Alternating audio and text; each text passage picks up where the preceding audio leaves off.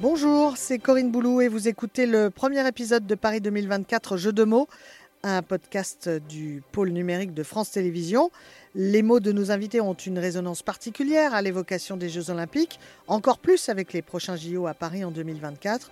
Alors laissez-vous prendre au jeu avec eux des jeux à domicile, des mots à découvert, pour des bleus dans les jeux.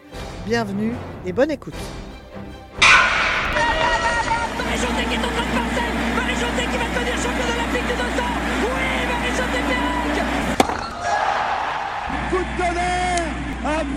Sensation Le petit frère s'est fait un prénom Florent Danodou, champion olympique Et l'or qui pleure Allez les bleus, allez les Eh bien, nous voilà à, Coubertin, une salle mythique dans le 16e arrondissement de Paris, où nous reçoit l'une des légendes du sport français. Bonjour Nicolas Karabatic. Bonjour. Coubertin, forcément, c'est un nom évocateur euh, quand on parle des Jeux. Euh, la salle où vous jouez avec votre club, le PSG Handball, est située à quelques pas de futurs sites olympiques. Euh, vous qui avez l'expérience de cinq participations à des Jeux olympiques, vous imaginez déjà ce que peut donner la capitale en mode olympique, aux couleurs olympiques? Je ne sais pas si ça va transformer la ville, j'espère surtout que ça va transformer euh, bah, notre vision du sport, euh, la vision qu'on a du sport en France, euh, qui jusqu'à maintenant était un petit peu, le sport c'était un petit peu à côté, on était surtout une nation intellectuelle, de, culture, d'art, qui est bien, évidemment magique, mais il y a tout ce côté sportif. Où on a eu un peu l'habitude de le mettre un peu de côté. J'espère qu'on va le prendre maintenant euh, un peu plus au sérieux et un peu plus à bras le corps parce que le sport, c'est pas que la compétition, les médailles, tout ça, c'est aussi un mode de vie qui est très vertueux. Effectivement. Alors, est-ce que vous avez quand même, Nicolas Karabatic, une petite idée de l'endroit où vous pourriez être le 26 juillet 2024 Est-ce que vous avez une petite idée de cette date-là, en tout cas? Euh, non, pas du tout. C'est la date de la cérémonie d'ouverture. Ah bah voilà, vous, voilà, je suis pas très euh, date euh, et je me projette pas trop euh, dans l'avenir. Je pense que c'est ce qui fait une de mes forces en tant qu'athlète. Et bien évidemment, euh, pour l'instant, je laisse toutes les portes euh, ouvertes. Donc euh, être euh, au défilé avec euh, mon équipe et présent euh, pour l'organisation euh, des Jeux Olympiques et la participation aux Jeux Olympiques, ce qui serait euh, magique. Il y a l'autre option qui est euh, ne pas participer aux Jeux Olympiques et être là. euh, de quelle manière, je ne sais pas, en tant que spectateur, peut-être que je sais aussi sur les différentes cérémonies que les différents pays mettaient aussi leurs anciens athlètes olympiques en avant. Donc peut-être de cette manière-là, peut-être juste dans les tribunes, peut-être juste derrière ma télé avec ma famille à regarder. Je ne sais pas du tout pour l'instant, mais c'est ce qui est excitant aussi. En tout cas, est-ce que l'idée de cette cérémonie d'ouverture hors stade sur la scène, est-ce que ça vous semble gonflé, motivant ou surprenant? Moi, je pense que c'est les trois. Gonflé euh, parce que bah, c'est un sacré défi. J'ai participé à, pas mal de cérémonies d'ouverture et j'ai vu euh, ben, la logistique euh, que ça demande, l'organisation que ça demande de faire défiler autant d'athlètes de pays différents. C'est vraiment une organisation difficile. Donc gonflé euh, de réussir à le faire euh, sur la scène parce qu'il y a tellement de questions en plus euh, avec euh, flux de spectateurs, la scène dont on ne peut pas sortir. Il y a des questions énormes aussi maintenant avec des enjeux différents de terrorisme, de sécurité, voilà, qui rentrent en jeu. Donc euh, voilà, très gonflé. Bon, c'est super d'avoir des ambitions et, de les tenir. Donc ça, pour ça, chapeau à, l'équipe et à la France de vouloir l'organiser sur la scène. Et surprenant aussi, euh, bien évidemment que c'est surprenant. Et, en tout cas, c'est excitant aussi parce que je pense que en tant qu'athlète, défiler sur la scène, c'est pas donné à, tout le monde. Donc euh, ça motive pas mal. Ça serait inédit, effectivement. Des cinq Jeux olympiques auxquels vous avez participé, Nicolas, quelle est euh, la cérémonie d'ouverture qui vous a le, le plus marqué? C'est sûr que la première cérémonie d'ouverture à laquelle on participe euh, m'a marqué. Jeux d'Athènes 2004. Oui, Jeux d'Athènes, mais c'est pas forcément la cérémonie qui m'a marqué. euh, quand, dans mes souvenirs, c'est plus le passage où on rentre avec la délégation dans le tunnel juste avant d'arriver dans le stade euh, ouvert. On, on- a tout le public qui est là, qui nous accueille, euh, où on s'est mis à chanter la, la Marseillaise. C'était un moment euh, vraiment magique et, je m'en souviens avec énormément d'émotion. Donc c'est voilà, c'est plus le fait de la première fois et, et ce passage-là. Bien évidemment qu'on a des frissons, chair de poule et énormément d'émotions. Et après, pour la cérémonie, euh, je sais pas, pareil, en tant qu'athlète, on, ne vit pas la cérémonie de la même manière parce qu'on voit pas tout le spectacle, donc on comprend pas tout ce qui se passe sur le terrain euh, et, dans le stade. J'ai entendu que celle de, Londres et de Pékin était magnifique. Moi, je les ai vécues au milieu, en étant sur le stade, en regardant euh, autour de moi. J'ai beaucoup aimé celle de Rio aussi parce que j'ai pu la partager avec mon frère. Ça, c'était une super expérience aussi de le faire en famille. Voilà, mais euh, c'est vrai que quand on est dedans, on ne prend pas conscience de tout ce qui est mis en œuvre euh, et, du spectacle incroyable qui est la cérémonie. Alors, vous qui avez euh, deux enfants, Nicolas, si vous aviez à leur conseiller une compétition euh, au jeu en 2024, ce serait laquelle? Hormis le hand, hein, bien entendu, parce que ça, on n'imagine pas euh, les petits Karabatic ne pas aller voir leur, leur oncle, leur papa ou l'équipe de France, tout simplement. Oh oui, ça c'est une question très difficile.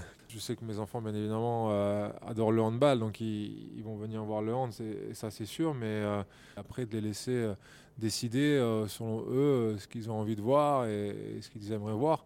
Moi, par exemple, j'ai jamais, jamais eu la chance de voir un autre sport que le handball en live euh, aux Jeux Olympiques, alors que j'ai participé à, à 5 JO déjà. Et donc même moi, j'aimerais voir euh, l'athlétisme, euh, le basket, plein d'autres sports que j'ai malheureusement vu qu'à la télé, dans le village, dans les appartements olympiques, avec mes potes de l'équipe de France, où on soutenait les, différents Français qui participaient aux épreuves. Donc moi, j'aimerais bien aller voir l'athlétisme, par exemple, que j'ai pas vu, et, j'essaierai d'amener mes enfants, oui, peut-être à l'athlétisme et à d'autres sports euh, différents, des sports qu'on n'a peut-être pas l'habitude de voir à, à la télé, euh, pour leur expliquer tout ça. Eh ben, justement, parce qu'il va y avoir des nouvelles disciplines. Parmi elles, il y aura du breakdance, du skate. Peut-être que ça, c'est ça qui va les, les attirer, ces jeunes-là. Oui, c'est une, bonne question. C'est vrai que c'est des euh, disciplines euh, qu'on n'a pas l'habitude de voir. On a des disciplines qui sortent. On sait que la, la boxe est peut-être menacée. Le handball aussi à un moment a été menacé. Donc c'est toujours particulier euh, parce qu'il y a une compétition même en- entre certains sports. Et c'est vrai que par exemple le breakdance à la base quand on regarde, on a un a priori peut-être euh, Mm. plus c'est plus un, un art de la danse. Donc euh, comment euh, on l'inclut dans, dans le côté sportif. donc c'est vrai que c'est pas forcément évident, mais je trouve ça génial de, de- de s'ouvrir, de toujours être ben, ouvert à d'autres disciplines, à d'autres mouvements. Et donc si ça peut amener euh, plein de nouveaux participants ou beaucoup plus de lumière pour les jeunes sur les Jeux Olympiques, je trouve ça génial. Oui, ça peut attirer un nouveau public, effectivement, parce que les disciplines traditionnelles l'attirent aussi. Puis on a vu l'importance des Jeux pour la suite, pour vos fédérations. Oui, bien évidemment, les Jeux Olympiques sont déterminants pour beaucoup de sports. Ce sont des décisions très importantes qui remontent bien évidemment au, CIO et dans les divers CNO. Mais euh, quand on sort un sport des, Jeux Olympiques, euh, on l'a vu avec le, karaté, euh, par exemple, avec notre athlète d'Acosta qui était champion olympique, ben, on voit les répercussions que ça a et ça peut enlever énormément de, participants, de licenciés, mettre des termes à des carrières. On voit aussi qu'il y a certains sports qui sont aux Jeux Olympiques, mais comme le foot, euh, où on envoie euh, pas forcément les meilleures équipes. Donc, euh, ça ne doit pas être des décisions faciles à prendre. N'empêche que Neymar et Messi sont champions olympiques. Et oui, c'est aussi, aussi oui, surprenant euh, que ça sauf puisse pour eux, c'est pas le titre le plus important, alors que euh, pour euh, toutes les autres disciplines, les vraies disciplines, enfin pas, les- je veux pas dire vrai parce que c'est pas le, le bon mot à utiliser, mais toutes les disciplines, les sports où les Jeux Olympiques représentent le Graal, c'est pas la même chose. On, on a envie, on rêve de participer aux Jeux Olympiques et de les gagner. Alors justement, je vais faire appel à vos souvenirs de petit garçon, Nicolas Karbatic. Quand les Jeux, vous avez fini par y participer, est-ce que c'était un rêve de gamin? Est-ce que, les, est-ce que vous avez des souvenirs d'avoir regardé des Jeux avec les, avec les yeux grands, grands ouverts euh, en se disant ah, moi, moi, un jour, je voudrais y être? J'ai le souvenir, petit souvenir des Jeux Olympiques de Barcelone. Je 92 pense en 92, quand l'équipe de France est médaillée de bronze, et on- c'est un peu le début de l'histoire de l'équipe de France de handball, avec la première euh, médaille aux Jeux Olympiques d'un sport co-français. Euh, derrière, euh, on est champion du monde en 95. euh, je ne sais pas si c'était la première médaille d'un sport co-français, mais voilà, pour nous, c'était hyper important pour le hand français, cette médaille-là qui nous a lancé derrière. Mais je pense que le souvenir que je chéris le plus, je pense, c'était Sydney, où j'étais déjà un petit peu plus grand et je regardais les Jeux Olympiques, je me levais tôt, euh, très tôt le matin pour voir les matchs de hand, euh, je les regardais avec mon père, on regardait aussi les autres disciplines, donc euh, je pense que c'est un peu plus tard, voilà, vers Sydney, que j'ai pris conscience de ce que représentaient les Jeux Olympiques pour le handball et pour un athlète. Et en dehors du hand, est-ce qu'il y a d'autres sports qui vous faisaient vibrer devant votre petit écran avec votre papa? Ouais, je regardais tous les sports. euh, Je regardais, euh, j'aimais beaucoup regarder l'athlétisme. euh, Tous les sports de, l'athlétisme me passionnaient beaucoup. Les sports collectifs, bien évidemment, basket, volley, hand, water polo. Et j'ai essayé de suivre voilà, toutes les autres disciplines, bien évidemment, celles où il y avait des Français qui étaient engagés. Et je sais que voilà, le moment, les Jeux Olympiques, c'est pour moi un moment magique parce que pendant 15 jours, on voit énormément de sports à la télé, on peut découvrir des sports différents et c'est passionnant. Et ça se passait en famille? Ça se passait euh, ouais, en famille, euh, à la maison. Et après, à partir d'Athènes, ben, j'étais plus là. Donc c'était avec les copains euh, de l'équipe sur place. Et quels sont les, hum, les champions ou les championnes olympiques, notamment, qui vous ont justement marqué, qui vous ont fait vibrer, dont vous vous souvenez Bah, c'est ceux qu'on mettait le plus en avant à, à l'époque. euh, Donc euh, je pense, je dirais peut-être euh, Carl Lewis, où son épopée, ses médailles ont été énormément mises en avant. Puis la Dream Team, on en a entendu parler partout et, et aujourd'hui encore. Et après, pour moi, dans mon échelle de valeur, mais la, la France et la médaille de bronze de Barcelone étaient très importantes et m'a donné envie de, de les imiter. Tiens, vous les aviez en poster dans votre chambre, là, les bronzés? Oui, bien évidemment. Quand euh, vous êtes retrouvé pour la première fois euh, dans le village olympique, vous nous en disiez quelques mots déjà euh, tout à l'heure, est-ce qu'il y avait des stars justement du sport mondial que vous avez pu croiser, voire avec qui échanger? Oui, oui, on croise les meilleurs athlètes Qui au par monde. exemple? Novak Djokovic, Rafael Nadal, euh, Serena Williams, Pau Gasol. On croise des basketteurs NBA, LeBron James, Kobe Bryant euh, aux cérémonies d'ouverture, euh, Usain Bolt, Asafa Powell. Enfin, on, voilà, on croise euh, ce qui se fait de mieux euh, au monde dans, dans chaque sport euh, réuni dans un même endroit. Donc c'est juste magique. Nicolas, quand vous n'êtes pas sur le terrain, mais que vous êtes en spectateur, vous êtes du genre à, l'écoute d'un match retransmis ou devant votre petit écran à bouillir intérieurement ou à exploser à chaque performance, à chaque but, du style à sauter en l'air, par exemple, comme un cabri Non. non, non, je suis plutôt calme, à moins que ce soit quelqu'un de ma famille, de très proche, euh, qui joue, euh, comme mon frère, ou, j'imagine un jour mes enfants. Là, j'aurai un peu plus de mal à garder mon calme, mais sinon, euh, je suis assez calme. mais non, je saute quand il y a un but ou que c'est un match très important d'équipe nationale, mais je suis plutôt à rester assez posé, euh, à pas m'enflammer, à pas s'énerver, à pas non plus sur-célébrer juste quand on est sûr que c'est fini et qu'on a gagné. Et puis surtout faire attention à pas se blesser dans un moment comme ça oui, ça d'euphorie. peut être dangereux, ouais. Alors, le hand euh, français commencera à Paris son tournoi olympique au Parc des Expositions de Versailles. Euh, mais la phase finale aura lieu du côté du stade Pierre-Mauroy de Villeneuve-d'Ascq, euh, près de Lille. Qu'est-ce que ça inspire au, au triple champion olympique que vous êtes? À la base, euh, on devait faire les 15 jours euh, à Lille. Donc je suis plutôt euh, content que finalement ce soit moitié-moitié, qu'il y ait une semaine sur Paris où on puisse ben, vivre vraiment l'expérience du village olympique, être avec les autres athlètes tous les jours, les côtoyer et, vivre cette expérience-là qui est pour un athlète l'expérience majeure des Jeux olympiques, c'est ça, c'est être au village et côtoyer tout le monde. Et c'est là qu'on se rend compte de la magie des JO. Si on avait dû faire les deux semaines à Lille, je pense qu'il y aurait un petit goût amer au final, même si on aurait été euh, heureux de, pouvoir jouer dans ce magnifique stade euh, Pierre-Mauroy. Mais là, au moins, on fait une semaine, une semaine, et je pense que c'est un très très bon compromis parce qu'on va avoir les deux, on va avoir l'expérience village, les matchs euh, au Parc des Expos, et puis la deuxième semaine, je l'espère, à, à Lille devant euh, 28 000 personnes, ce qui est, ce qui est juste incroyable. Mais c'est vrai qu'elle vous a surprise quand même cette décision au départ, quand on vous a dit, bah, écoutez, euh, le tournoi olympique, il aura lieu à Lille. Pour des ch- champions olympiques en titre, j'imagine que ça a dû surprendre, euh, voire décevoir. Oui, on a beaucoup parlé, et surtout, on n'a pas du tout été consulté en tant que joueur et en tant qu'athlète et principal concerné. Et encore plus qu'on a appris que la, que la décision ne venait pas à la base du COJO français et que c'était notre fédération, avec la Fédération du handball international, qui avait décidé ça. Et, donc on s'est senti euh, un peu, euh, ouais, euh, je ne vais pas dire le mot trahi parce que c'est- très très fort, mais euh, on n'était pas heureux d'avoir été tenu à l'écart de ces décisions, d'avoir été mis devant le fait accompli au final, euh, on doit un petit peu notre salut aussi au fait que les basketteurs euh, français aient râlé et, que ça ait euh, chamboulé euh, pas mal de choses.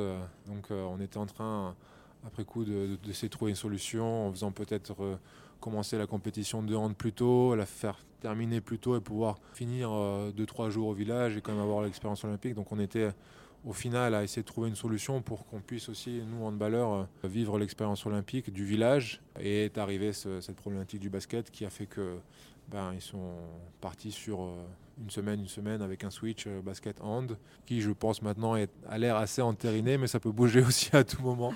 Donc voilà un peu pour la petite histoire de, la décision de l'endroit où, le handball et le basket euh, vont jouer. Ouais, les coulisses. Est-ce que, tiens, l'idée d'être porteur de la flamme à un moment en 2024, c'est quelque chose qui, qui vous attirerait? Porteur de la flamme Oui, de la flamme olympique sur le relais olympique, voire sur la scène, puisque c'est sur la scène que se déroulera la cérémonie d'ouverture.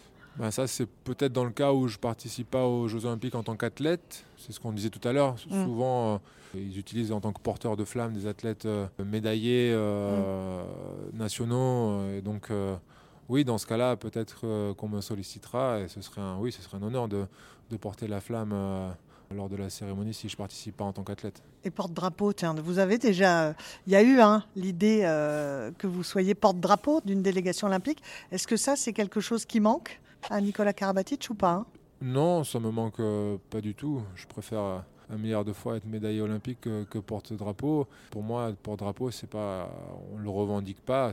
Si un jour mon, mon nom, enfin, ça doit tomber sur moi euh, j'y réfléchirai, mais euh, je suis pas, enfin, je pense pas qu'il faille candidater pour être euh, porte-drapeau. C'est la les fédérations qui nomment leurs ambassadeurs et qui sont ensuite élus par les athlètes. C'est une responsabilité, un fardeau. On sait que par le passé, ça a pu aussi porter malheur aux porteurs. Et c'est pas quelque chose qui me manque ou quoi que ce soit. 2024, ce sera l'année de vos 40 ans. Une année charnière pour un champion. Federer a attendu ses 41 ans hein, pour euh, tirer sa révérence. Mais surtout, euh, c'est une année euh, historique pour le sport français, on l'a dit, on le redit. Est-ce que vous vous dites que ce n'est pas forcément raisonnable, mais que ça vaut le coup peut-être de tenter de rester compétitif pour être présent aux Jeux de 2024 en France ou, c'est vraiment encore trop loin, même si moi je me dis, mais les Jeux de 2024, c'est demain oui, je reçois énormément de questions. tu vas participer aux JO 2024 ah, bah, Ça vient vite, c'est très rapide, c'est demain ça va, tu peux pousser un an, un an et demi. je réponds à tout le monde à chaque fois la même chose. Euh, je ne sais pas du tout.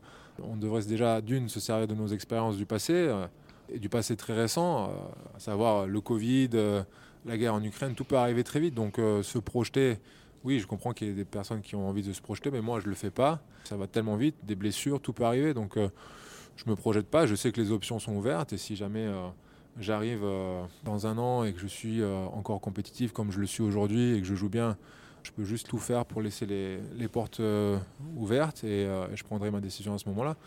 Voilà, c'est sûr que terminer ma carrière en équipe de France sur les Jeux Olympiques de Paris, ce serait, oui, très belle fin, je ne sais pas, mais ce serait beau de finir sur une compétition comme ça. Mais si c'est pas le cas, c'est pas grave non plus parce que ma carrière m'a déjà apporté énormément, énormément de joie. La seule perspective de disputer des jeux à domicile devant son public, euh, ça j'imagine, ça doit être un truc de dingue. Vous, en avez eu un avant-goût d'ailleurs aux Jeux de Londres, hein, parce qu'il y avait beaucoup de public français. Euh, déjà. Oui, on avait, oui, on avait beaucoup de public français, mais je dirais l'avant-goût, je l'ai plus eu euh, sur les championnats du monde en 2017, qu'on a joué en, mm. en, France, où j'ai pour la seule fois de ma carrière joué une compétition avec l'équipe de France chez moi, à, à, Paris, à Nantes, à Lille et, où j'étais au contact du, public français et j'ai pu voir euh, ce que ça apportait en termes d'énergie euh, et, de joie et de bonheur procuré. Donc c'est clair qu'une compétition à domicile euh, et, des Jeux Olympiques, c'est juste, c'est juste incroyable. Donc oui, ce serait un bonheur et un rêve d'y participer, mais comme je l'ai dit, je peux pas. Je ne suis, pas encore devin. voilà. Il est temps, Nicolas Karabatic, de vous soumettre à la question olympique pour le podcast Jeux de mots. Alors, ça va être facile. Hein. Je donnerai un indice si jamais vous en avez besoin. Mais franchement, là, ça. là, cette première question, elle est facile. Le premier surnom d'une équipe de France de hand Les Barjots. Eh ben non, les Bronzés. Ah oui Vous me l'avez dit tout à l'heure. C'est vrai, c'est vrai. Mais, les bronzés, mais comme les bronzés correspondent, c'est les barjots qui ont gagné après. Exactement. Alors justement, tiens, est-ce que vous vous rappelez des autres surnoms liés à l'équipe de France de hand?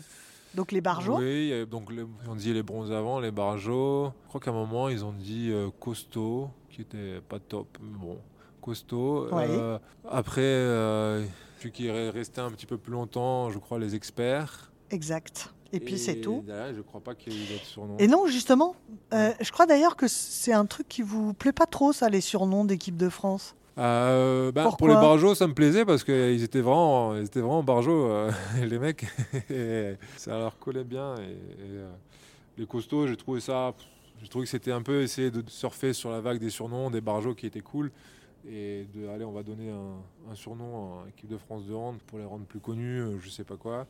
Et les experts, ça faisait assez froid. C'était vous, ça, hein euh, mais j'- J'étais dedans, donc je trouve que ça faisait assez, froid. Et sur le coup, j'étais pas forcément fan.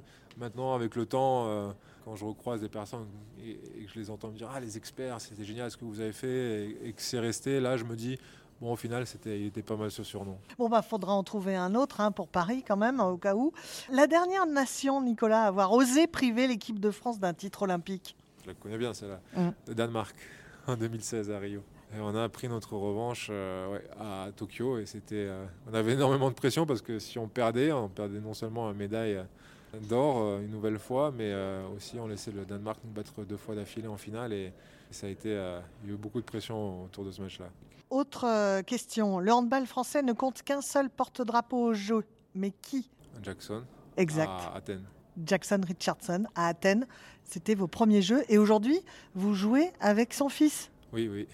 c'est fou. j'ai- je, je jouais avec lui et j'ai vu Melvin euh, bah, grandir. hein. En 2004, euh, j'étais dans l'équipe avec euh, Jackson à Athènes. Melvin était tout petit garçon, était dans le bus avec nous quand on se préparait, bah, quand on allait au match du tournoi, je me souviens à Strasbourg. Et, et maintenant, je suis champion olympique avec lui, donc c'est une belle histoire.